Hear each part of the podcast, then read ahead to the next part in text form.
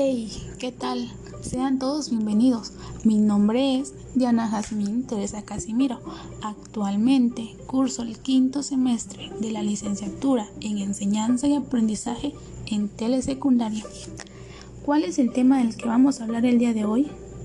El tema es el impacto del COVID-19 en la educación. ¿Cómo lo superamos o cómo lo enfrentamos? La pandemia del coronavirus ha afectado a demasiados estudiantes alrededor del mundo, llevándolo a tener desigualdades en el ámbito de la educación. ¿Qué generó la pandemia? En el ámbito educativo, gran parte de los países de las regiones diversas han adoptado la crisis en la que se relaciona la suspensión de las clases presenciales en todos los niveles, dando origen a tres campos de acción principales el despliegue de las modalidades de aprendizaje a distancia, de lo que es mediante la utilización de una diversidad de formatos y plataformas con o sin el uso de la tecnología, el apoyo y la movilización del personal y las comunidades educativas.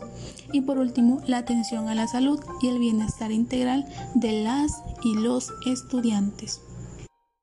Y se preguntarán, ¿y cómo enfrentamos la pandemia? ¿O cómo se está enfrentando la pandemia? En la primera etapa se, debe proteger a los estudiantes y a las familias de los estudiantes para que no se vean afectados, implementando programas complementarios de nutrición o transferencias monetarias para ayudar a las familias de los estudiantes.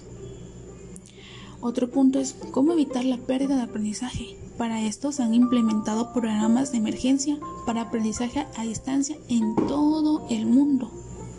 Los programas se han aprovechado en las plataformas como lo que son la televisión, el radio y los teléfonos celulares, que todos estos pueden llegar a cada persona, independientemente del poco recurso que haya. ¿Cómo proporcionamos el aprendizaje a distancia? Para esto hay que estar súper alertas debido a que puede haber mucha demanda en lo que es la deserción escolar. La segunda etapa es gestionar la continuidad.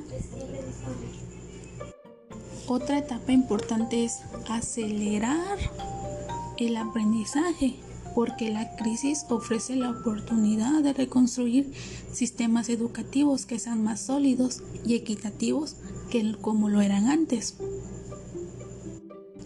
Esto generará una oportunidad importante y es de suma importancia aprovecharla para reconstruir una mejor educación, tener innovaciones que se produzcan en los periodos que se enfrenta la situación y se gestione la continuidad.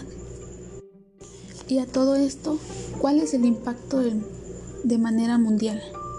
Hay un doble impacto que es el cierre de las escuelas y la recesión mundial que esto podría generar costos a largo plazo para la educación y el desarrollo, para tener una rapidez y con, con, contraerlo. En esto se ha dado lo que es el cierre de las escuelas, el aprendizaje disminuyó y aumentó la deserción escolar. La ausencia del apoyo y la estructura que brindaban las escuelas también afecta como se mencionó, la deserción escolar aumentará y muchos de estos estudiantes abandonarán la escuela de manera definitiva.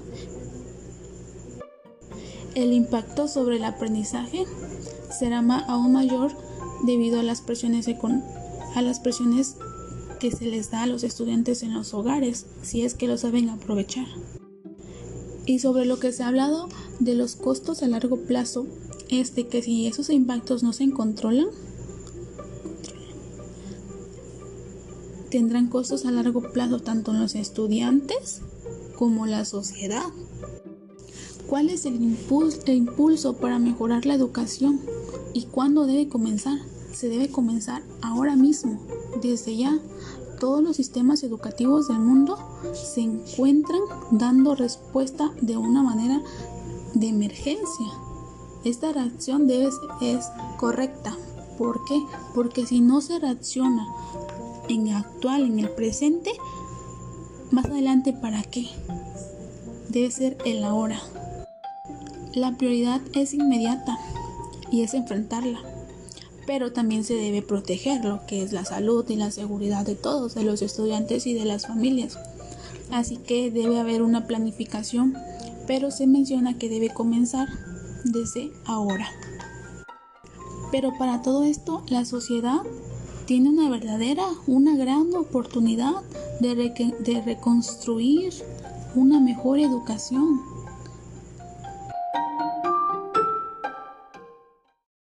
Esto ha sido todo por el día de hoy. Este fue el tema que desarrollamos, que llegamos a la conclusión para una mejora y cómo tratarlo. Gracias.